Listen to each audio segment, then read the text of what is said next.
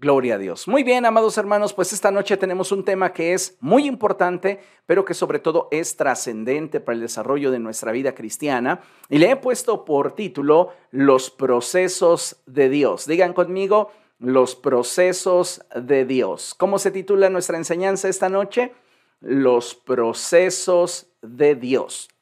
Y le invito por favor a que abra su Biblia allí en Filipenses capítulo 4 epístola del apóstol Pablo a los filipenses y vamos a leer lo que la escritura nos quiere comunicar allí en el capítulo 4, en el verso 12. Y dice la palabra del Señor de la siguiente manera. Sé lo que es vivir en la pobreza y lo que es vivir en la abundancia.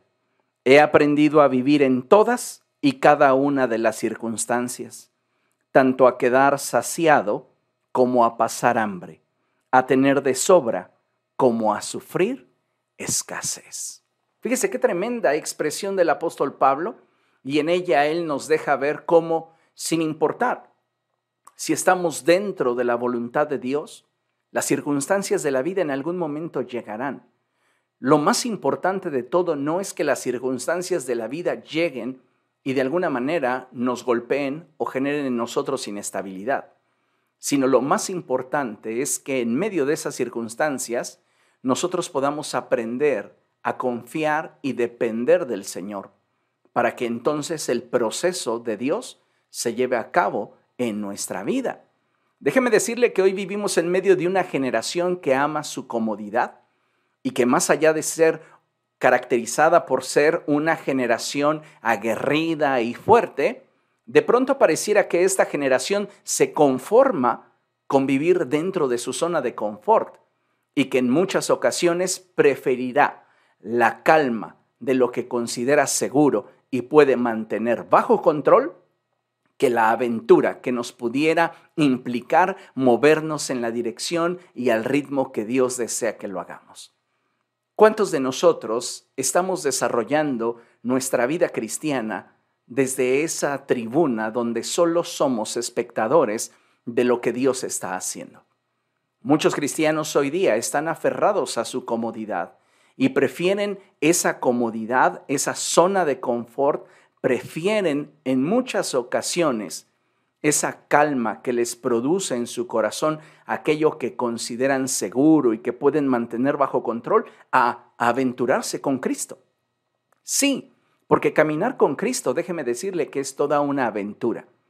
De repente los procesos nos brincan y nos llegan por sorpresa y tal vez no sepamos la manera en la cual debamos abordarlos inmediatamente que estos aparecen en nuestra vida. Pero cuando nos tomamos de la mano del Señor algo es seguro y es que Él nos llevará a un puerto seguro. Así que yo le recomendaría que vaya perdiendo ese apego que tiene hacia la comodidad, hacia lo que es seguro, y usted se determine a caminar en esta aventura llamada cristianismo. Hoy es común que muchos creyentes expresen la frase, heme aquí, Señor, envíame a mí. ¿Ha escuchado usted algún cristiano decirlo? O incluso hay muchos cristianos que desean ser usados por Dios y lo único que sucede es que están a la expectativa, ¿verdad? Esperando los tiempos de Dios. Y déjeme ponerlo entre comillas. Sin embargo, considero que tanto unos como otros no están comprendiendo del todo lo que implica servir a Dios y poner nuestra vida en sus manos, ya que debemos entender que cuando como hijos de Dios nos acercamos ante el trono de su gracia, sin duda, tal y como lo expresa su palabra, hallamos el socorro que necesitamos. Pero de la misma manera, para poder llegar a este punto de intimidad y profundidad en la relación con Dios, habremos de atravesar por procesos que muchas veces para nuestra naturaleza humana serán incómodos y poco atractivos. Todos queremos presentarnos ante Dios y que nuestras necesidades sean suplidas por Él. Todos queremos conocer más el corazón de Dios, pero pocos se atreven a vivir los procesos de Dios para llegar a ese punto. Y es que algo que le he mencionado últimamente y que fuertemente late en mi mente y corazón es que Dios no está de oferta. Y el corazón de Dios no está en liquidación. Es decir, no está al alcance de cualquiera. Está al alcance solo de aquellos que están dispuestos a pagar el costo por profundizar en una relación real, genuina, verdadera con Él. Y por esta razón es que hoy podemos ver a mucha gente decir, heme aquí, Señor, envíame a mí. Otros tantos estar deseando ser usados por Dios, pero nada sucede. ¿Por qué? Porque simplemente están a la espera del tiempo de Dios, viven aferrados a su comodidad y fungen como simples espectadores de aquello que Dios desea hacer a través de ellos en su generación. En otras palabras, expresan con sus labios querer, pero con sus hechos realmente manifiestan indisposición e indisponibilidad. Entonces, ¿qué necesitamos? Cambiar nuestra manera de vivir, cambiar nuestra manera de pensar. Mire, muchos de nosotros quisiéramos que Dios obrara a nuestro favor en la comodidad de una vida estable y resuelta. Le aseguro que muchas personas no se animan a involucrarse más en la obra de Dios por causa de lo que el vivir sirviendo al Señor implica. Muchas personas quieren estabilidad, quieren seguridad, quieren una vida resuelta y no está mal. Pero lamentablemente, Muchos de estos que anhelan una relación más íntima, más profunda con Cristo, no podrán llegar a ella. ¿Por qué? Porque precisamente su comodidad les está impidiendo vivir el proceso que Dios quiere para sus vidas a fin de llevarlos hacia un nivel de mayor profundidad con Él. A veces, muchos cristianos no están profundizando en su relación con el Señor porque a su vida le falta ese interés genuino por las cosas de Dios. Y sabe, muchos cristianos hoy día están prefiriendo el mantenerse dentro de su comodidad y su zona de confort, donde ellos pueden determinar los pormenores y controlar algunas situaciones que pudieran sobrevenirles en su vida, a depender de Dios. Y es que entonces me surge la pregunta, ¿realmente Dios no será plenamente confiable? ¿Qué piensa usted? ¿Cree usted que Dios sea realmente confiable? Entonces, ¿por qué muchas veces no estamos dispuestos a confiar en totalidad en Él? Preferimos tener algo seguro, preferimos tener el control sobre las cosas, a permitirle a Dios que Él nos introduzca al escenario y el proceso que Él quiera a fin de que su voluntad siga obrando en nuestra vida. Pero para que esto acontezca, necesitamos estar dispuestos a poner nuestra voluntad a sus pies. Y aun cuando parezca que mientras más nos acercamos a Dios, las situaciones se empeoran, porque déjeme decirle, así humanamente nos parece, es cuando más aferrados y rendidos a Él debemos permanecer, sabiendo una cosa, que si estamos dentro de la voluntad de Dios, Él estará obrando a nuestro favor, independientemente de lo difícil o doloroso que nos pudiera resultar el proceso de Dios en nuestra vida. Recuerde que a los que aman a Dios, todas las cosas nos ayudan a bien. Y va a haber ocasiones en las cuales Dios tenga que llevarnos en un proceso duro, difícil, que pudiéramos nosotros de alguna manera definir como un desierto en el cual la única finalidad de Dios es llevarnos hacia un nuevo nivel de intimidad. Permítame leerle lo que la escritura dice en la Reina Valera contemporánea, en el libro del profeta Oseas capítulo 2, verso 14. Y en el libro del profeta Oseas, en el capítulo 2, verso 14, la Reina Valera contemporánea nos dice así, sin embargo, volveré a cortejarla, la llevaré al desierto y allí me ganaré su corazón.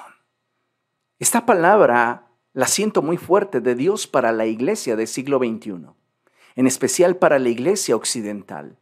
¿Por qué? Porque la iglesia occidental es una iglesia que sobrevalora su comodidad, es una iglesia que está sobrevalorando el tener el control sobre las circunstancias.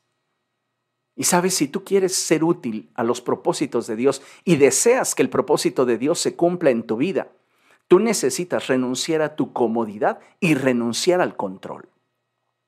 Ese es el problema de la iglesia occidental. Ese es el problema de la iglesia del siglo XXI en México. Estamos tan apegados a nuestra comodidad, estamos tan apegados a mantener el control que prácticamente no le permitimos a Dios obrar en nuestra vida. Y esta palabra nos desafía y nos muestra el corazón de Dios. Y Él nos dice, voy a cortejarla, voy a seducir a la iglesia del siglo XXI para atraerla hacia mis procesos. Y esos procesos serán para ella de forma inicial como un desierto, pero la finalidad será que en medio de esas dificultades y adversidades yo pueda ganarme su corazón. Fíjese qué hermoso es Dios, porque tal y como lo expresa el profeta Jeremías, Él tiene pensamientos de bien y no de mal para nosotros. Así que aun cuando atravesamos por ese valle de sombra y de muerte, aun cuando tenemos que cruzar ese valle de las lágrimas, podemos decir como el salmista, no tengo temor alguno porque tú estás a mi lado. Tu vara de pastor me infunde aliento. Y amados hermanos, esto es maravilloso, porque podemos darnos cuenta que aún en medio de las dificultades, aún en medio de las pruebas, aún en medio de las crisis, Dios desea seguir obrando en nosotros a fin de que podamos profundizar en una relación con Él. Los procesos de Dios no siempre son cómodos, pero siempre son eficaces para volvernos a Él. Esto es algo maravilloso y quiero repetírtelo. Los procesos de Dios no siempre son cómodos, pero siempre son eficaces para volvernos a Él o llevarnos a un nuevo nivel en nuestra relación con Él. Tal vez tú dices, es que, pues yo estoy caminando con el Señor, no necesito de pruebas para que el Señor me atraiga hacia Él, para que yo me vuelva a Él, puesto que estoy caminando con Dios.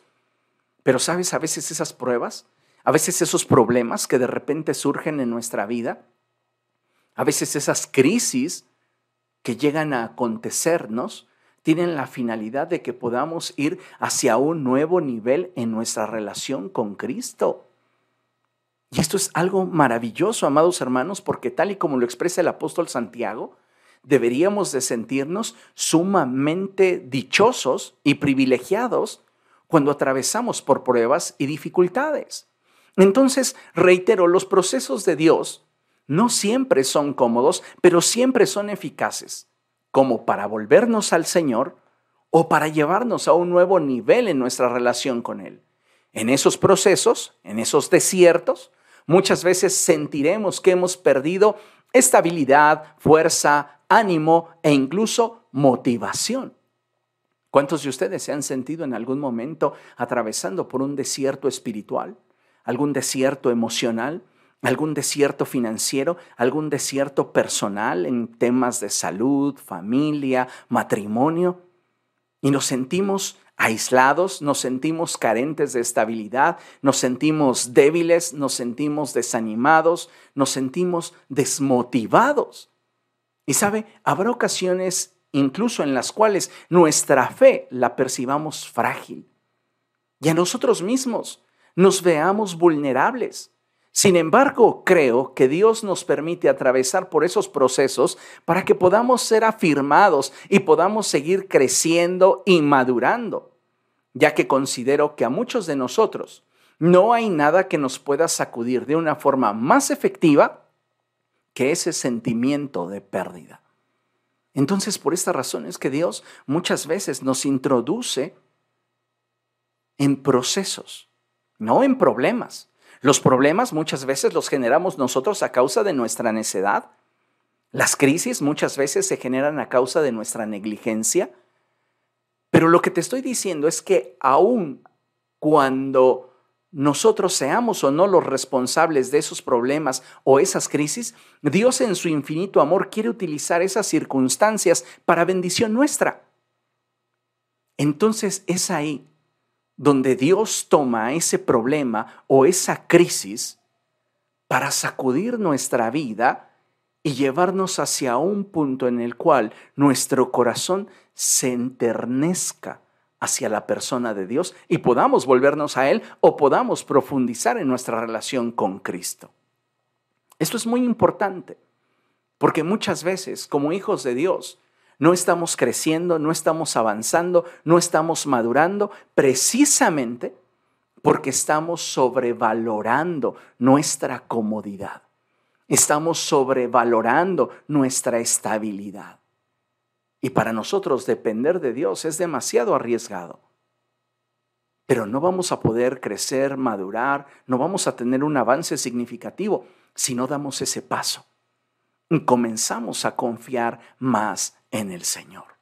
Así que considero que es importante que podamos comprender a profundidad las palabras del apóstol Pedro. Y permítame mostrarle esta lámina es Primera de Pedro, capítulo 5, versos del 8 al 11. Y lo vamos a leer juntos, por favor. Lo tenemos allí en la lámina y lo vamos a leer a la cuenta de tres, si le parece. Uno, dos, tres. Practiquen el dominio propio y manténganse alerta. Su enemigo, el diablo, ronda como león rugiente buscando a quien devorar. Resístanlo manteniéndose firmes en la fe. Note lo que el apóstol Pedro está diciendo. El apóstol Pedro nos está diciendo que necesitamos mantenernos alerta. ¿Por qué? Porque nuestro adversario, el diablo, anda como león rugiente buscándonos devorar. Y él nos dice, resístanlo, manteniéndose firmes en la fe sabiendo que sus hermanos en todo el mundo están soportando la misma clase de sufrimientos. Y después de que ustedes hayan sufrido un poco de tiempo, fíjese cómo el apóstol nos está expresando una verdad que vamos a analizar más adelante sobre la importancia y la necesidad que hay de que en nuestra vida, en determinados periodos o temporadas, exista sufrimiento ¿Por qué? Porque eso nos cierne y nos prepara para el propósito de Dios. Dice la escritura, y después de que ustedes hayan sufrido un poco de tiempo, Dios mismo, el Dios de toda gracia que los llamó a su gloria eterna en Cristo, los restaurará y los hará fuertes, firmes y estables. A Él sea el poder por los siglos de los siglos. Amén. Este es uno de mis pasajes preferidos en toda la escritura. Desde la primera vez que lo leí, cautivó mi corazón.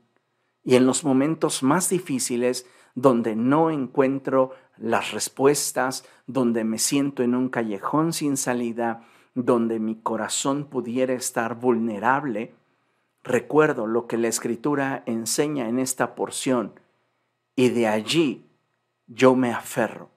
Ahí a esa palabra yo me la apropio. Y yo quiero que usted entienda todo lo que el Señor desea hablarnos a través de este pasaje, porque es maravilloso. Entonces, primeramente notemos cómo el apóstol Pedro nos anima a mantener una actitud alerta, sin dejar de gobernar sobre lo que sentimos. Quédese con esto. Es bien importante lo que el apóstol Pedro nos está diciendo, porque él dice, practiquen el dominio propio y manténganse alerta. Como hijos de Dios tenemos que mantenernos alerta. ¿Por qué? Porque Satanás está en torno a nosotros buscándonos devorar. Pero hay una expresión que a veces pasáramos por alto. Y necesitamos entender que debemos de tenerla bien, bien, bien presente. Y es el que debemos de practicar el dominio propio. En otras palabras, no debemos de dejar de gobernar sobre lo que sentimos. ¿Por qué? Porque el apóstol Pedro sabe que Satanás se valdrá de aquello que sentimos y no ponemos en las manos de Dios para destruirnos. Esto es muy importante. No basta con el hecho de que estemos alerta. Si tú quieres evitar un estrago en tu vida provocado por Satanás, tú necesitas controlar aquello que sientes y ponerlo a los pies del Señor. Mucha gente ha sido destruida en esta generación porque aun cuando se ha mantenido alerta, no ha practicado el dominio propio en relación a sus emociones. Entonces llegan momentos en los cuales se producen en su vida ciertas circunstancias, surgen determinados problemas, llegan a su vida algunas crisis y su vida espiritual colapsa. ¿Por qué? ¿Porque fue muy fuerte la prueba? No, la escritura dice que ninguno de nosotros va a ser probado más allá de lo que pueda soportar. Entonces, ¿qué provocó la caída de esa persona? ¿Qué provocó su desánimo? ¿Qué provocó que habiendo empezado tan bien buscando del Señor, ahora esté desanimado y no quiera saber nada de Cristo? Su falta de dominio propio, el no haber gobernado sobre sus emociones. Porque sabe, no podemos controlar lo que la gente en torno a nosotros haga pero sí podemos gobernar sobre la forma en la cual nosotros vamos a reaccionar y responder ante lo que la gente en nuestro entorno haga. Entonces es bien importante que no perdamos de vista el que necesitamos mantener bajo nuestro gobierno aquellas emociones que debido a las circunstancias que en torno a nosotros acontecen. Ahora, si tú colocas tus emociones en las manos de Dios, tú puedes estar seguro que Satanás no va a poder utilizar esas emociones que en este momento te afligen, que en este momento te preocupan, que en este momento posiblemente te hacen sentir inestable y vulnerable para destruirte. Si tú no pones esas emociones que estás sintiendo a causa de estos de repentes que están llegando a tu vida en las manos de Dios, Satanás fácilmente va a emplear esas emociones para destruirte. Y es importantísimo que nosotros tengamos esto en cuenta. Por este motivo, es que necesitamos, sin importar la circunstancia o el desierto por el cual estemos atravesando, esforzarnos para mantenernos firmes en la fe. Es lo que el apóstol Pedro nos está diciendo. Resístanlo manteniéndose firmes en la fe. Y esto requiere de voluntad. Voluntad puesta a los pies del Señor. En la segunda epístola del apóstol Pablo a Timoteo, en el capítulo 2, verso 15, él dice algo muy importante y debemos de recordarlo. Y dice la escritura, esfuérzate por presentarte a Dios aprobado como obrero que no tiene de qué avergonzarse y que interpreta rectamente la palabra de verdad. Esfuérzate, comprométete con mantenerte estable delante de Dios, que aun cuando las circunstancias en torno a tu vida no sean cómodas, no sean sencillas, sean problemas difíciles o estos se conviertan en crisis, tú puedas mantenerte firme en la fe. Y luego el apóstol Pedro nos dice, entendiendo una cosa, que no eres el único que está atravesando por esa dificultad. No eres el único a quien le está aconteciendo ese problema. Esto es maravilloso porque nos deja darnos cuenta que la gracia de Dios está sobre nosotros y que en medio de esa circunstancia Dios sigue teniendo el control. Ahora, el apóstol Pedro quiere que entendamos que el sufrimiento en la vida del creyente tiene un propósito desde la perspectiva de Dios. A ninguno de nosotros nos gusta sufrir y es válido. Pero debemos entender que desde la perspectiva de Dios, el sufrimiento tiene un propósito. Y no es el de destruirnos, tampoco es el de acabar con nosotros, ni el de desmotivarnos, ni el de desanimarnos, ni siquiera Dios utiliza las pruebas para probarnos. Él quiere utilizar las diferentes circunstancias para edificarte, para llevarte a un nuevo nivel de relación con Él. Y es importante que lo tengamos presente porque debemos de saber que si hay algo que puede destruir la vida de un creyente, es su comodidad. No hay nada que pueda limitar más tu avance, no hay nada que pueda limitar más tu crecimiento y madurez que el que tú sobreestimes tu comodidad y el tener una vida bajo control. Debemos aprender a confiar en el Señor. En medio de esas circunstancias que no podemos controlar, en medio de esas situaciones que no podemos cambiar, porque cualquier persona, entienda esto, cualquier persona que se mantiene en su zona de confort limita su capacidad de crecimiento y madurez.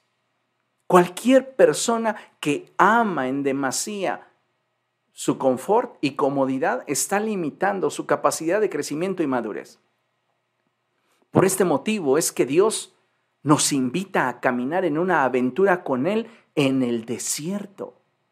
Esto es maravilloso y muchas veces, amados hermanos, no vamos a alcanzar a comprender que aún en medio de ese desierto, en medio de esa dificultad, en medio de ese problema, en medio de esa crisis, Dios quiere emplear dichas circunstancias para que podamos crecer en Él.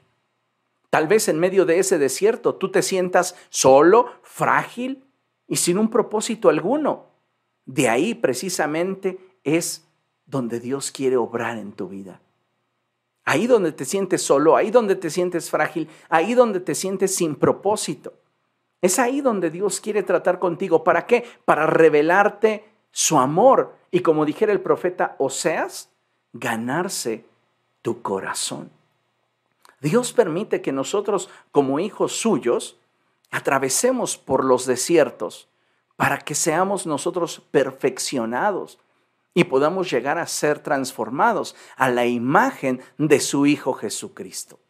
Por este motivo es que el apóstol dice, Dios mismo, después de que hayamos padecido, después de que hayamos sufrido por un poco de tiempo, ¿qué cosa? Nos restaurará, nos hará fuertes, firmes y estables. Note cuál es el fruto de los procesos de Dios vividos a la manera de Dios. Cuando usted atraviesa por ese desierto de problemas, de dificultades, de adversidades, cuando usted enfrenta esas crisis que de repente le sacuden, que de repente le hacen voltear su mirada a Dios, es cuando entonces el proceso de Dios comienza en nosotros, en medio de esa fragilidad, en medio de ese sentimiento de vulnerabilidad. Es ahí donde Dios quiere comenzar a formar tu corazón. Y entonces es ahí donde Él te restaura, te hace fuerte, firme y estable. Pero amados hermanos, nada de esto podría acontecer si no viviéramos el proceso de Dios en nuestra vida. ¿Por qué digo esto? Porque muchos creyentes quieren que el Señor los restaure, que el Señor los haga fuertes, firmes y estables, pero no quieren vivir el proceso de Dios. Y Él nos está cortejando, nos está convenciendo de caminar con Él en ese proceso que Él tiene como finalidad, llevarnos hacia un nivel más alto de fe, un nivel más alto de confianza, de compromiso.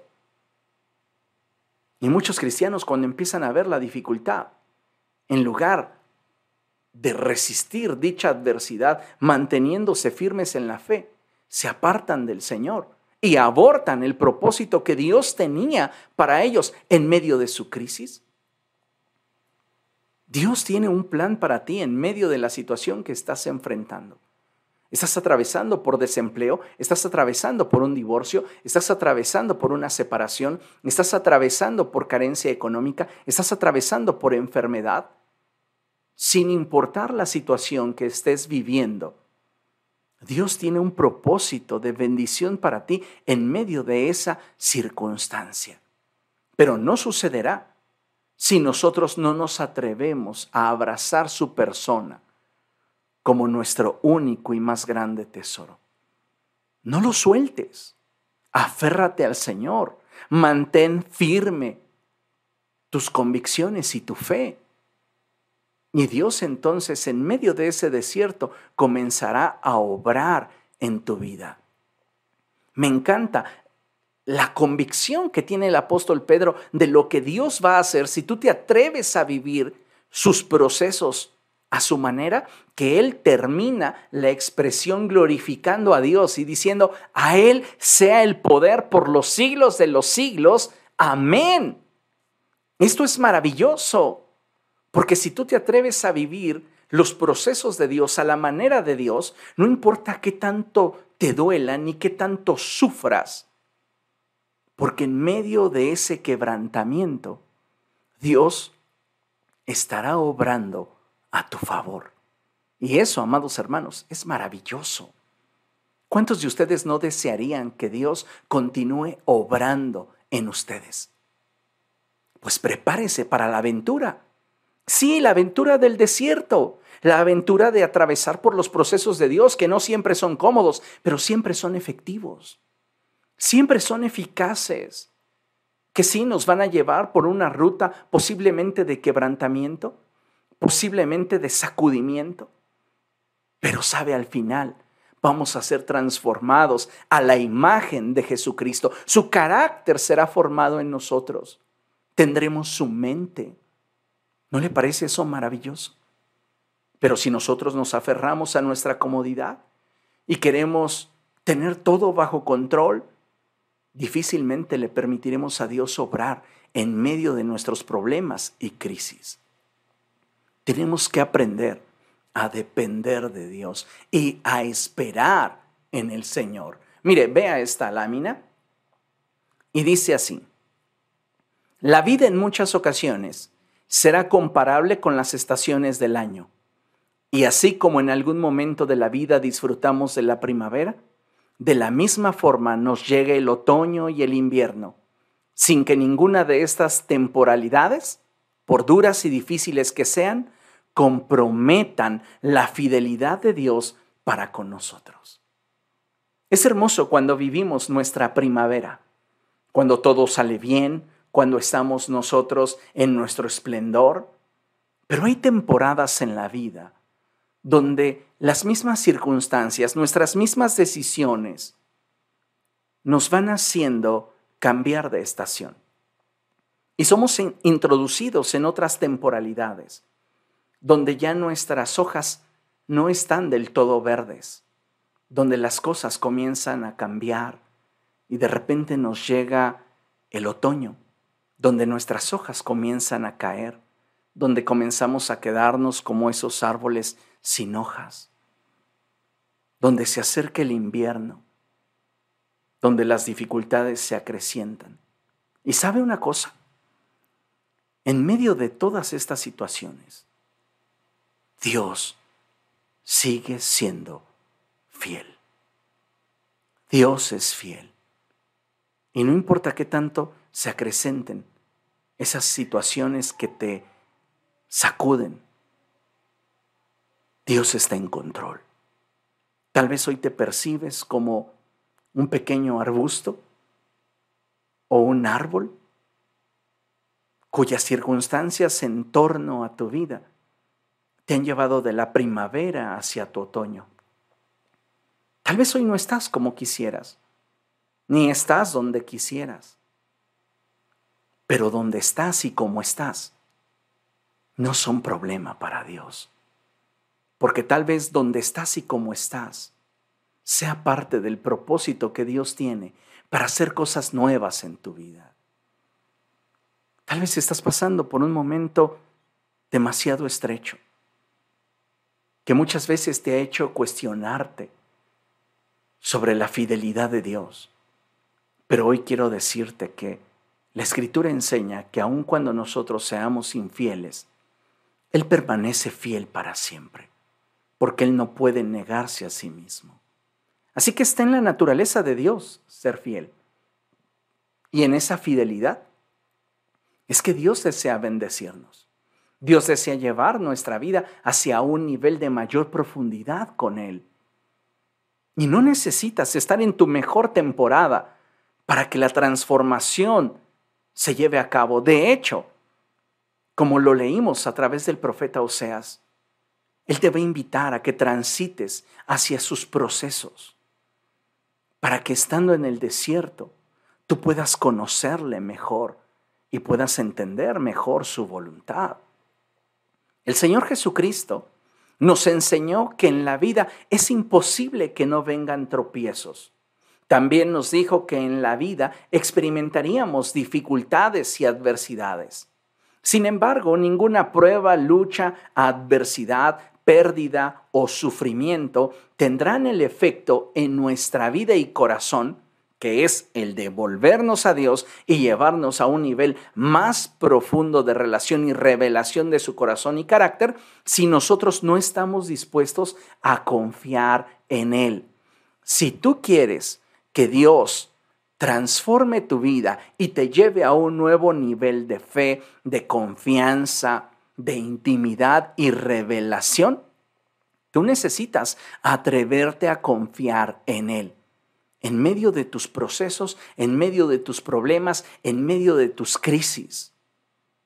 Cuando tú no confías en el Señor y estás anhelando tu zona de confort y mantener el control, es que entonces surge en tu corazón la frustración. Y hoy día muchos creyentes viven frustrados a causa de que su vida no es como ellos la planean.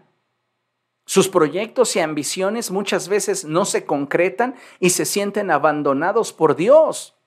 Sin embargo, ellos no se han detenido en la inercia de sus emociones, porque déjeme decirle que todos sentimos algo cuando lo que apreciábamos y amábamos se nos va de las manos. Todos sentimos algo cuando aquello en lo cual nos invertimos, aquello en lo cual pusimos nuestra expectativa, aquello en lo cual pusimos cierta ilusión, de repente lo perdemos, todos sentimos algo. Pero volvemos a la expresión del apóstol Pedro. Practiquen el dominio propio. Gobierna sobre tus emociones y mantente alerta porque Satanás está rondándote buscando que en algún momento dejes de gobernar sobre tus emociones para entonces devorarte. Tú debes resistirlo, manteniéndote firme en la fe, sabiendo que las crisis, el dolor, el quebrantamiento y la humillación tienen un propósito de parte de Dios en tu vida. Y después de que hayas vivido el proceso a la manera de Dios, Él mismo te restaurará, te hará fuerte, firme y estable. Eso es maravilloso y por eso el apóstol concluyó, a Él sea el poder. Qué maravilloso. Dios está considerando cómo habrás de atravesar ese desierto y lo que habrás de obtener después de ese desierto si tú te atreves a atravesarlo tomado de su mano. Necesitamos, como hijos de Dios, aprender a depender de Él, a confiar en Él. Muchos de nosotros habremos de ser introducidos en procesos duros, donde nuestro corazón se duela y nuestra fe y propósito puedan ser sacudidos. Ni siquiera el apóstol Pedro estuvo exento de ser sacudido. El Señor Jesucristo le dijo, Pedro, Satanás te ha pedido para zarandearte como al trigo. Pero yo he orado por ti para que tú ejerzas dominio propio sobre tus emociones, te mantengas alerta y no permitas que Satanás utilice esos momentos de vulnerabilidad en tu contra. Por eso necesitas mantenerte firme en la fe, esforzarte por presentarte delante de Dios como un creyente aprobado por Él. Si tú te dejas arrastrar por la inercia de tus emociones, entonces vas a perder la claridad del propósito de Dios para tu vida en medio de dichas circunstancias. Déjame decirte algo, y creo de todo corazón que muchos de nosotros habremos de ser introducidos en procesos duros. Como ya mencioné, donde nuestro corazón se duela, nuestra fe sea probada, pero en la medida de que nosotros le permitamos a Dios a través de ese problema o esa crisis ser quebrantados, también creceremos en dependencia de Él. Y entonces vamos a poder atravesar por ese proceso y trascender. Ahora, escucha, una persona no trasciende simplemente por superar las pruebas y las adversidades. Trasciende cuando a través de esas dificultades le permite a Dios transformar su corazón. Es decir, no basta con resistir. Hay gente que soporta muchas cosas. Se las guarda, se contamina, se lastima y no cambia. En ese caso se sufre en vano. Pero si vivimos el proceso de Dios, entonces podremos hacer que cada día de sufrimiento cuente para poder ser transformados por Dios. Ahora yo le pregunto, ¿cómo está transformándote tu desierto? ¿Cómo te está transformando tu desierto? ¿Te está haciendo más duro? Porque debemos reconocerlo. Hay personas a las cuales los problemas, las dificultades, la adversidad, las crisis, los endurecen y se vuelven insensibles, se vuelven fríos, apáticos para las cosas de Dios. Tienen a Dios por enemigo. Y es que Dios no fue el culpable de las circunstancias que vivieron. Ellos son responsables de la manera en la cual digirieron la circunstancia y vivieron el problema o la crisis. Dios tenía un propósito para glorificarse, para llevar sus vidas hacia un nuevo nivel de intimidad, de trascendencia, de fe, de estabilidad, de madurez, crecimiento. Pero esas personas no quisieron vivir el proceso porque amaron más su comodidad, porque amaron más el mantener el control y al no tenerlo se frustraron.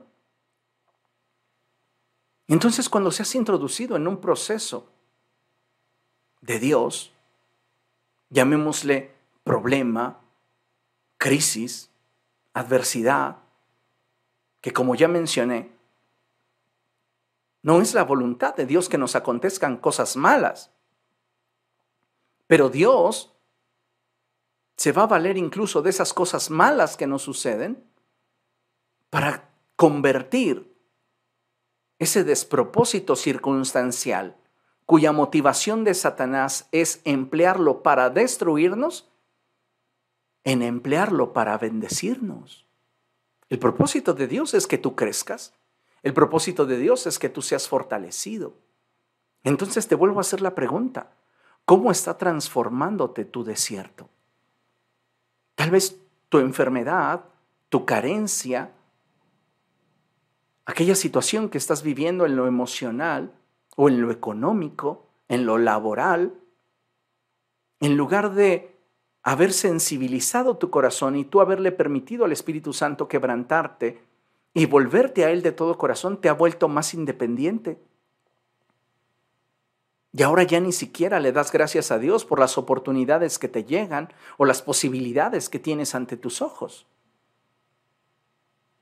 Vives con un corazón que ha hecho a Dios deudor de algo que tú no has sabido manejar y que no has sabido sacarle provecho a la prueba, a la lucha, a la dificultad, a la crisis.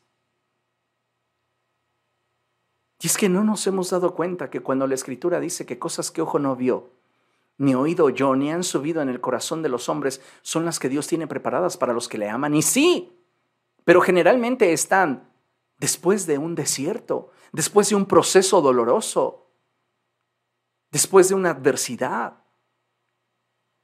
Nosotros quisiéramos que Dios obrara en nuestra comodidad. Y sabe, Dios no obra de esa manera. ¿Por qué? Porque Los desiertos tienen el propósito de llevarnos hacia un nuevo nivel de intimidad. Tú no puedes manejar aquello para lo cual no estás preparado. Y las pruebas, los problemas, las crisis, las dificultades, las adversidades nos preparan. Mucho tiempo les he dicho, ¿quieres afectar a tus hijos? Resuélveles todo en la vida. Ya son mayores de edad y sigues resolviéndoles la vida. Quieres seguir siendo su proveedor y no les permites a ellos valerse por sí mismo. No han sabido lo que es ganarse la vida. Sabe, tenemos una gran responsabilidad como padres y es la de preparar a nuestros hijos para la realidad de la vida. Porque la realidad de la vida es muy diferente a lo que se proyecta en las redes sociales. En las redes sociales, la gran mayoría de nuestros hijos van a estar expuestos a videos musicales donde se muestra al cantante aventando dinero para un lado y para otro con autos de lujo, autos deportivos y siendo todo un conquistador. Y la vida real es mucho, muy diferente a la forma en la cual el mundo trata de distraerles y venderles una ilusión que jamás realmente va a lograr satisfacer en plenitud sus corazones. Entonces, necesitamos valorar las crisis, las pruebas, y así como nosotros muchas veces vamos a permitir que nuestros hijos se enfrenten dificultades sin intervenir para que ellos tengan un mayor nivel de madurez, así Dios con nosotros. Él no nos envía los problemas. Él no permite o no está en su voluntad el que los problemas se conviertan en crisis. Nada nace siendo urgente, un problema se convierte en crisis porque muy posiblemente nosotros fuimos negligentes en atenderlo cuando era un problema. Pero es importante que usted sepa que así como usted va a preparar a su hijo, Dios nos está preparando a nosotros. Y Él quiere entonces que en medio de ese desierto le conozcamos más. Él nos está persuadiendo, nos está cortejando. ¿Para qué? Para que nos atrevamos a transitar el desierto junto a Él. Y entonces allí ganarse nuestro corazón. Qué hermosa expresión nos regaló el profeta Oseas. necesitamos entenderlo y darnos cuenta que cuando atravesamos por problemas, llámese desempleo, llámese un problema emocional, llámese un problema familiar, económico, cualesquiera, Dios está a cargo. Y lo que necesitamos es aprender a confiar y dejar que el proceso obre para bien en nosotros. Mire, Considere la siguiente lámina. Siempre que atravieses un desierto con Dios, podrás tener la certeza de que al terminar dicha temporada, diga conmigo temporada, una vez más temporada, otra vez temporada. ¿Por qué? Porque a veces llegamos a pensar que los malos momentos son eternos, mientras que los buenos momentos son fugaces. Y no, no es así. Todo depende de cómo aprendamos a administrar nuestra vida. Podemos hacer que los buenos momentos duren para siempre. O podemos tener una actitud negligente y pesimista que hagan que los malos momentos, los problemas, las crisis, duren para siempre. Nosotros decidimos. Si Dios permite que atravesemos por problemas y crisis, es porque Él quiere que en medio de ese desierto aprendamos a conocerle más y podamos ser transformados en medio de esa prueba y de esa manera trascender. Entonces, entienda esto, que siempre que atravesemos un desierto con Dios, podremos tener la certeza de que al terminar dicha temporada, Dios te introducirá en un periodo de bendición y prosperidad. Es decir, Dios siempre nos lleva hacia un nuevo nivel de bendición cuando tú eres fiel a Él en tu desierto. En medio de tus crisis, en medio de tus problemas, Dios quiere bendecirte. Y algo que debemos de tener presente, amados hermanos, es que a nadie le gusta perder. Pero desde la perspectiva de Dios, escuche, a veces perder es la única forma de ganar. Y de esas circunstancias debe de usted saber que Dios también está en control. A veces perdemos un empleo. A veces perdemos economía. A veces perdemos salud. A veces perdemos estabilidad. Cualesquiera que sea la pérdida por la cual estés atravesando en este momento, déjame decirte que si tú vives ese desierto, si vives ese proceso a la manera de Dios, entonces para ti es muy probable que esa pérdida se convierta en una forma de ganar. ¿Por qué? Porque Dios está en control. Y si Dios está en control, yo no tengo nada que temer. Reitero, es probable que tú hayas generado ese problema en el cual hoy te encuentras. O tal vez fue la decisión de terceros la que te colocó en esa crisis que hoy estás viviendo. Sabes, en medio de esas circunstancias, Dios aún tiene el control. Pongamos un ejemplo muy sencillo. Es como cuando prestamos dinero. Y te pones a prestarle dinero a fulanito, a sutanito, a menganito y a perenganito. Y ya sutanito, menganito, perenganito y menganito y todos los hitos te deben dinero. Y lo peor de todo fue que ni siquiera les prestaste de dinero líquido tuyo, sino que ibas y sacabas de la tarjeta de crédito. Ellos te prometían, ¿sabe? Toda la gente va a hacer promesas cuando está recibiendo algo que le beneficia. Entonces te prometían pagarte. No, yo te pago, pero puntual. ¿Y qué pasó? Llegó la fecha de corte. Y entonces tú le enviaste primero, ya sabes, el mensaje de texto, ¿verdad? Oye, hoy es día. Te dejó en visto. Ay, tal vez está ocupado a la media hora. Oye, te recuerdo que hoy es el día de pago. Ahora ya ni siquiera recibió el mensaje, ya te bloqueó. Y estás ahora en un problema en el que vas a tener que pagar no solo el dinero que sacaste para un tercero que tú no disfrutaste, sino que encima de eso vas a tener que pagar intereses. Ay, Dios mío, ayúdame, pero ahorita, Señor, haz que caigan billetes del cielo. Dios te va a decir, no, ¿qué te parece si te invito a caminar en el desierto conmigo? Ay, Señor, pero ¿me lo vas a solucionar? ¿Vas a cambiar mi circunstancia? Ven, camina conmigo en el desierto. Dices, bueno, Señor, voy a confiar en ti. Yo sé que vas a hacer un milagro. Y sabes, en ese desierto Dios te enseña algo. Y te lleva a la escritura donde dice, al que salga fiador por un extraño, quítale su capa. ¡Sas! ¡Wow! ¿Te das cuenta? Era necesario llevarte a ese punto del desierto para que entendieras que no puedes meter las manos al fuego por cualquiera.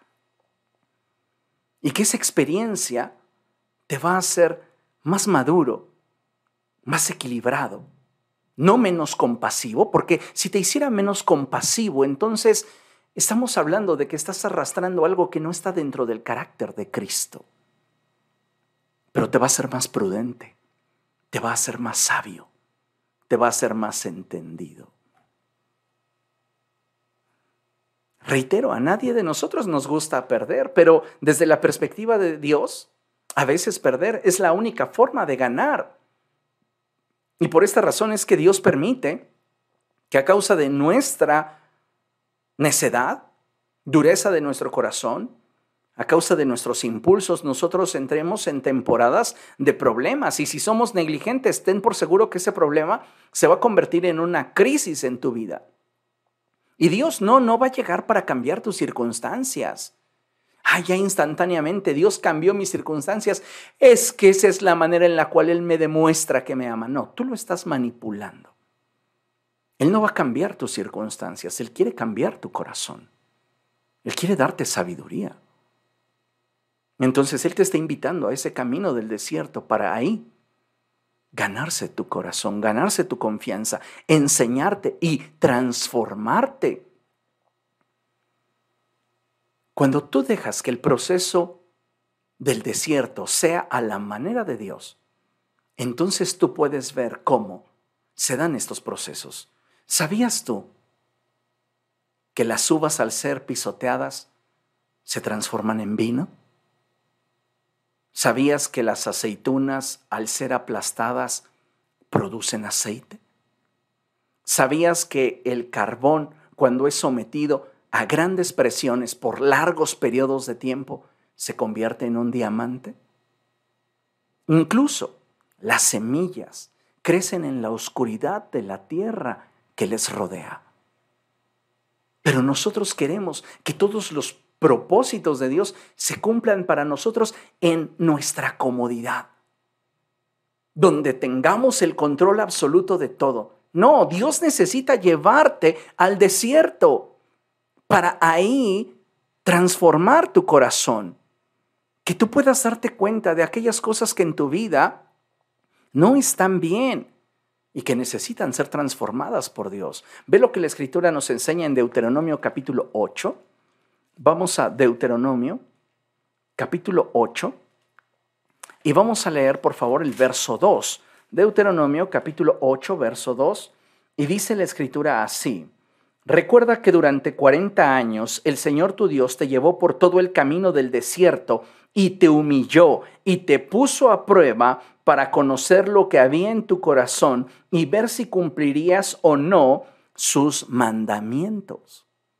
El desierto tiene un propósito impresionante dentro de la voluntad de Dios. Y la escritura dice que el Señor llevó a Israel por el camino del desierto para probarlo, para humillarlo, para quebrantarlo para ver la manera en la cual Israel reaccionaría en medio del problema que les representaba estar en ese desierto, cómo iba a responder en medio de esas crisis donde les faltara agua, donde se hartaran del mismo maná que Dios les daba a comer. Y sabes, ellos en lugar de haber aprendido de la prueba, de haber aceptado el caminar con Dios en el desierto y haberse vuelto un pueblo dócil, muchas veces renegaban. ¿Cómo está transformándote tu desierto? Creo que este pasaje nos invita a confiar en el Señor. Y si tú te estás sintiendo solo, acércate a Dios y deja que Él comience a dirigirte. Comienza a depender más del Señor. En la escritura, amados hermanos, se encuentra una historia en la que se nos ejemplifican estos procesos de Dios y cómo muchas veces estos van más allá de lo que con nuestra mente racional podemos comprender y que incluso con nuestro corazón querer. Y déjeme mostrarle esta lámina y vamos a leer lo que tengo allí proyectado antes de leer la cita. Y dice así, como seres humanos quisiéramos que los propósitos de Dios se cumplieran dentro de nuestro círculo de comodidad, donde para ver los hechos realidad no nos implicara más allá que simplemente ser espectadores de las grandezas de Dios. Sin embargo, paradójicamente, en muchas ocasiones, para poder mirar sus grandezas, tendremos que participar de los procesos que nos permitan ser parte de lo que Dios quiere realizar en a través de y a favor de nosotros. Es decir, el camino es el camino del desierto. Y aunque tú te provocaste esos problemas, aunque terceros provocaron esas crisis, Dios quiere enseñarte, porque somos barro en sus manos y porque Él desea que Cristo sea formado en nosotros. Y va a haber ocasiones en las cuales, como lo vamos a ver a continuación, él nos va a sacar de nuestra zona de confort y va a permitir que esas circunstancias nos golpeen para motivarnos a movernos en la dirección que Él quiere. Así que vayamos a primer libro de Reyes, capítulo 17. Me encanta esta historia. Primer libro de Reyes, capítulo 17. Y en esta porción de la escritura que vamos a leer, entra a escena uno de mis personajes preferidos en la escritura, y es nada más y nada menos que el profeta Elías. Y es maravilloso, amados hermanos, ver cómo la fidelidad de Dios está presente aún en medio de nuestras pruebas y crisis. Primero de Reyes capítulo 17 y vamos a leer a partir del verso 1 hasta el verso 7. Y dice la escritura así. Ahora bien, Elías el de Tisbe, de Galad, fue a decirle a Acab, tan cierto como que vive el Señor Dios de Israel, a quien yo sirvo, te juro que no habrá rocío ni lluvia en los próximos años hasta que yo lo ordene. Entonces la palabra del Señor vino a Elías y le dio este mensaje. Sal de aquí hacia el oriente y escóndete en el arroyo de Kerit, al este del Jordán. Beberás agua del arroyo y yo les ordenaré a los cuervos que te den de comer allí. Así que Elías se fue al arroyo de Kerit, al este del Jordán, y allí permaneció conforme a la palabra del Señor. Escuche, por la mañana y por la tarde los cuervos le llevaban pan y carne y bebía agua del arroyo. Qué felicidad para Elías, ¿verdad? Estaba en un lugar cómodo, pleno, donde Dios se encargaba de sus necesidades. Y a todos nos gustaría estar allí en el arroyo de Kerit, donde bebemos agua fresca y donde también los cuervos nos alimentan por la mañana y por la tarde. Pero fíjese nada más, dice la escritura en el verso 7. Algún tiempo después se secó el arroyo porque no había llovido en el país. Algún tiempo después se secó el arroyo porque no había llovido en el país. Elías estuvo mucho tiempo en un ambiente controlado y protegido por Dios. Me atrevería a decir que el problema de Elías fue el que se acostumbró a la comodidad que le brindaba el cuidado que Dios había tenido con él. Y a veces, escuche bien esto, nos acostumbramos a las bendiciones de Dios y éstas nos incapacitan para continuar haciendo la voluntad de Dios. ¿Cuántas personas no le han pedido a Dios un trabajo y luego dejan de congregarse a causa del trabajo? ¿Cuántas personas no le han pedido a Dios un mejor ingreso financiero y cuando tienen un mejor ingreso financiero ya no diezman, ya no asisten a la congregación porque ellos necesitan descanso, ellos necesitan distracciones, ellos necesitan vacaciones y no estoy en contra de eso. Pero dése cuenta cómo muchas personas han sido bendecidas por Dios y esa bendición que Dios les ha dado se ha convertido en un tropiezo para su avance espiritual. ¿Por qué? Porque esa bendición ha generado una atmósfera de comodidad y control. Entonces las personas ya no se aventuran a ir más allá, están cómodas. Y Elías estaba muy cómodo. Bebía toda el agua que él quería de ese arroyo de Kerit. Y por la mañana y por la tarde, los cuervos le llevaban de comer. Pan y carne. Así que él podía hacerse unas ricas baguettes de carne o unas ricas hamburguesas y bebía agua. Vea nada más, por la mañana y por la tarde. ¡Qué padrísimo! Ahora, la escritura nos dice que el arroyo de Kerit se seca. Piense por un momento, ¿cómo humanamente hablando podría haberse sentido el profeta Elías? Si usted alguna vez ha sufrido una pérdida, usted puede entender cómo se sentía Elías. Quizá incluso se pudo cuestionar si tal vez el problema estaba en él. ¿Por qué se secó el arroyo? ¿Será acaso que hice algo que a Dios le ofendiera y ahora me está pasando esto como castigo? Si usted piensa que las circunstancias que le acontecen son por causa de que Dios ha determinado golpearle con su vara justiciera porque usted no ha sido muy bueno, usted no lo conoce en absoluto. Porque si usted está sufriendo, es a causa de su falta de pericia, a causa de la dureza de su corazón, a causa de su orgullo o negligencia. Y Dios en su gran amor aún quiere utilizar esa circunstancia que usted mismo se ha provocado o que ha caído en ella a causa de terceros para bendición y transformación de su corazón. Entonces, Elías posiblemente pudo cuestionarse, ¿acaso Dios se enojó conmigo? Tal vez en algún momento Elías sintió incertidumbre e intranquilidad, hasta que en medio de su desierto escuchó la voz de Dios mostrándole que debía de moverse hacia un nuevo nivel. Ese nuevo nivel para Elías sería sin lugar a dudas un desierto.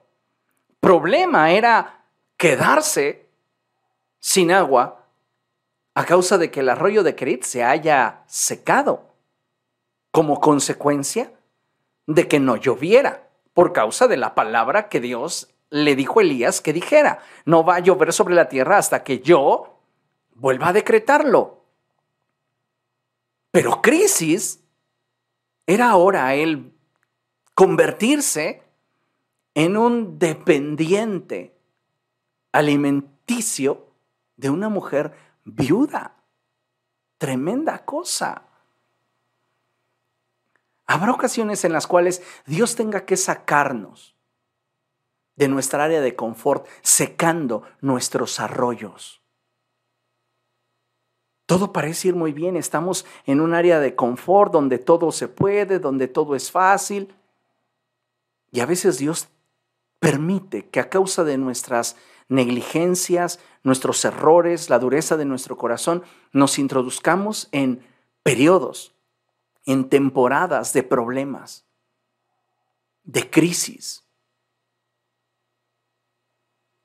Y sabes, Dios permite que se sequen nuestros arroyos para movernos del lugar, para empujarnos al siguiente nivel.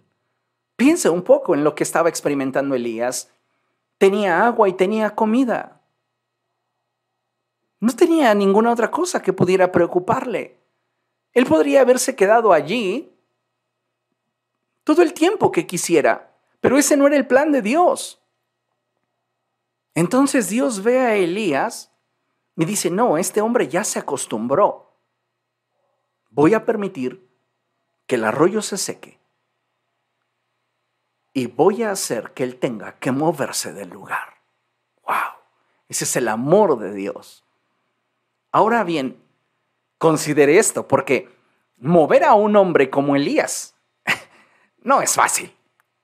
Y en ocasiones se necesitan más que simples argumentos lógicos o terapia para hacer que un hombre como Elías te capte la idea y quiera ceder a lo que él en convicción considera y cree.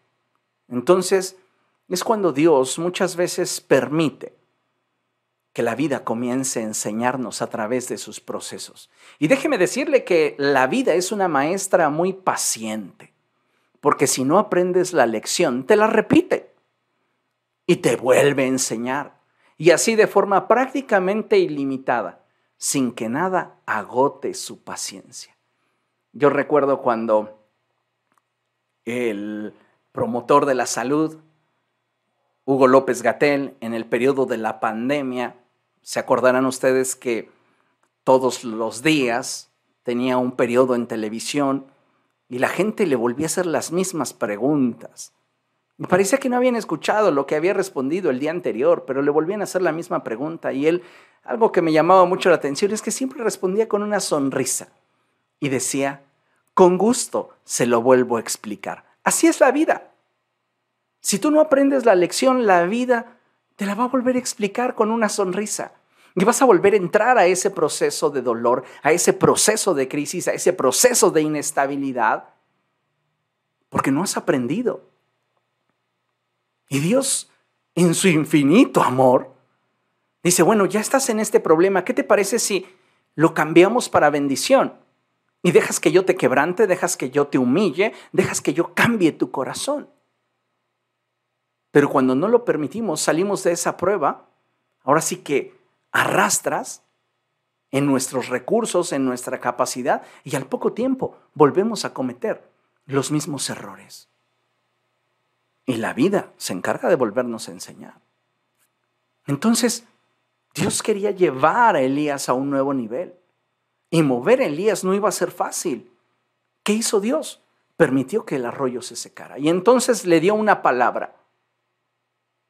Y le dice, Dios a Elías, ve ahora a Sarepta de Sidón y permanece allí. A una viuda de ese lugar le he ordenado darte de comer. Cuando llega Elías a Sarepta, ya está pensando él en los churrascos, ya está pensando en el tibón. No, ahorita me voy a comer un corte cowboy, tres cuartos con papas. ¿Y cuál? Se encuentra que la viuda con la cual el Señor lo envió es una viuda pobre, que está recogiendo unos leños para cocinar solo una torta de harina con aceite para ella y otra para su hijo y dejarse morir. O sea, hello, Dios. Para Elías, pasar de Kerit a Sarepta es un desierto. Y Dios quiere tratar y trabajar con él para prepararlo para lo que está por venir en su vida. Si Elías hubiera dicho, no, Señor, ¿sabes qué? O sea, yo soy tu profeta. A mí mándame otra casa. Le aseguro que posiblemente por misericordia el Señor lo hubiera enviado, pero no hubiéramos visto a ese Elías que parándose ante los 850 profetas de Baal y la diosa Asera, hacer que descendiera fuego del cielo. A un hombre con el temple y el carácter para poder desafiar a todo el pueblo de Israel y exhortarlo a volverse al Señor. Este proceso en Sarepta transformó el corazón de Elías, porque no todo este tiempo fue sencillo ni fácil. Ciertamente no faltó la harina ni, se, ni escaseó el aceite en la tinaja. Tuvieron para poder sobrevivir durante toda esa temporada de crisis. Pero hubieron situaciones que acontecieron y si usted lee el capítulo 17 se va a dar cuenta que en algún momento de la historia el hijo de esa viuda se muere y ella comienza a reclamarle a Elías si acaso él se presentó en su casa para reprocharle su iniquidad. Y Elías Está entre la espada y la pared. Oye, Dios, no inventes, esta mujer me ha ayudado, esta mujer estuvo conmigo en estos momentos difíciles. No ahora que estoy aquí le quites a su hijo. Y Elías comenzó a buscar a Dios porque el desierto tenía un proceso para él. El desierto que estás enfrentando tiene un proceso en tu vida. Y solo si lo vives a la manera de Dios, te llevará hacia el crecimiento que Dios quiere. Ahora, considera esto. Jamás debemos menospreciar una temporada en nuestra vida por causa de lo que ésta nos pudiera hacer sentir. Tal vez estás atravesando por una temporada de confusión en tu vida, de inestabilidad emocional. Tal vez estás atravesando por una temporada en la que tu salud no es la que años atrás fue, donde estás experimentando cambios en tu cuerpo, donde estás experimentando situaciones que no puedes controlar. Y sabes, volvemos a la expresión inicial del apóstol Pedro. No solo manténganse alerta, practiquen el dominio propio, gobierna sobre tus emociones, porque Satanás te está rondando y olfatea tu inestabilidad. Por eso necesitas mantenerte firme en la fe y que en medio del sufrimiento le digas al Señor, aquí estoy, moldéame, quebrántame si es necesario, humíllame, pero transfórmame. Entonces haces que el proceso sea trascendente. Dice nuestra lámina, jamás menospreciemos una temporada en nuestra vida por causa de lo que ésta nos pudiera hacer sentir. Más bien confiemos en Dios y permitámosle al Señor dirigir nuestros pasos, a fin de que podamos estar preparados para cuando Él decida promovernos al siguiente nivel de bendición para nuestra vida. Sarepta no fue el destino final del ministerio de Elías, pero Sarepta quedó grabado en el corazón de Elías porque muy seguramente fue el lugar donde Dios comenzó a quebrantar su corazón. No menosprecies el proceso que vives por causa de lo que te hace sentir. Aprende a depender de Dios en medio de tu proceso, por doloroso que sea, por difícil que sea. Recordemos las palabras del apóstol Pedro. Y él dice, y después de que ustedes hayan sufrido un poco de tiempo, el sufrimiento no será eterno, pero será necesario. Y si lo vives a la manera de Dios, Dios sabrá en qué momento ponerle punto final a ese sufrimiento y entonces promoverte a tu siguiente nivel para recibir bendición en tu vida. Después de que hayan sufrido un poco de tiempo, Dios mismo, el Dios de toda gracia que los llamó a su gloria eterna en Cristo, los restaurará y los hará fuertes, firmes y estables. Es hermoso cuando tú puedes confiar en el Señor. Y ese, ese pasaje de la Escritura se hizo canto y decía algo así, mas el Dios de toda gracia que nos llamó a su gloria eterna, os perfeccione y afirme, fortalezca y establezca a Él sea la gloria. Y qué hermoso es decirle al Señor, en medio de mi crisis, en medio de mi problema, en medio de mi tristeza, en medio de mi duelo,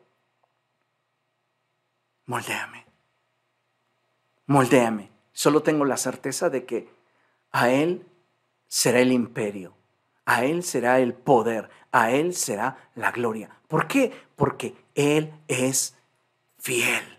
Dios es fiel. Y no pierda eso de vista. Dios es fiel. Solo deja que el proceso, aunque duela, te transforme.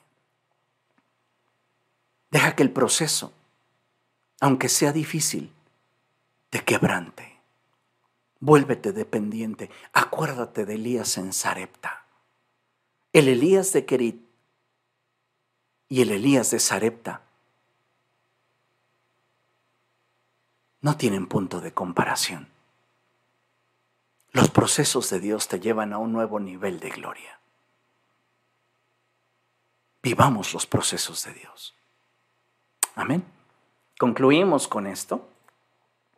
Y este pasaje está hermoso. Es segundo, segunda a los tesalonicenses, Segunda epístola del apóstol Pablo a los tesalonicenses, capítulo 3, verso 3, y dice la escritura así, pero el Señor es fiel y Él los fortalecerá.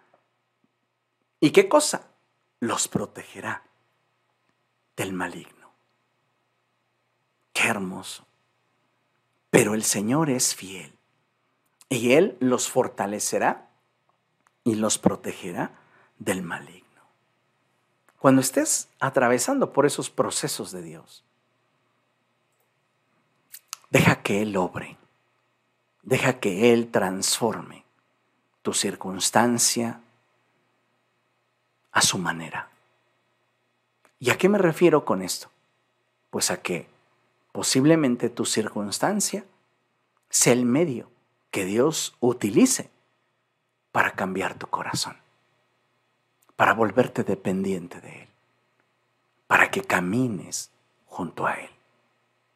Así que, como dijera el apóstol Santiago, siéntanse sumamente dichosos y privilegiados cuando tengan que atravesar por diversas pruebas. ¿Por qué? Porque el Señor es fiel. Nuestro Dios es fiel y Él nos habrá de fortalecer. Amén. Vamos a orar, amada iglesia, que sea el Señor glorificándose a través de su palabra y abriendo nuestro entendimiento para que cuando atravesemos por problemas o crisis, podamos decirle, Señor, cumple tu propósito en mi vida. Porque yo sé que aún el dolor que este problema que estoy enfrentando me infringe en mi corazón, tiene un propósito visto desde tu perspectiva. Amén. Oremos. Padre, en el nombre de Jesús nos presentamos delante de ti, Señor, y te damos muchísimas gracias. Gracias por tu palabra. Gracias porque siempre a través de ella nos motivas a perseverar en fidelidad a ti, ese caminar con Cristo que un día determinamos seguir. Padre, tú conoces el corazón de cada uno de tus hijos. Tú sabes las circunstancias que están enfrentando. Tú conoces los desiertos por los cuales están atravesando. Te ruego en el nombre de Jesús que tu bendición sea sobre todos y cada uno de tus hijos. De manera especial, Señor, bendice a aquellos que están siendo sensibles a tu voz en medio de sus desiertos. Ayúdales, fortalécelos sé tú impulsándoles, sé tú obrando en la vida de todos y cada uno de tus hijos. Padre, ven en nuestro auxilio. Y con esto no pedimos que cambies nuestra circunstancia, sino que la hagas trascendente. Haznos creyentes trascendentes, que no solamente soporten la prueba, la dificultad, sino que a través de ella seamos transformados a imagen de tu Hijo. Cumple tu propósito en nosotros. En el poderoso nombre de Cristo Jesús. Amén.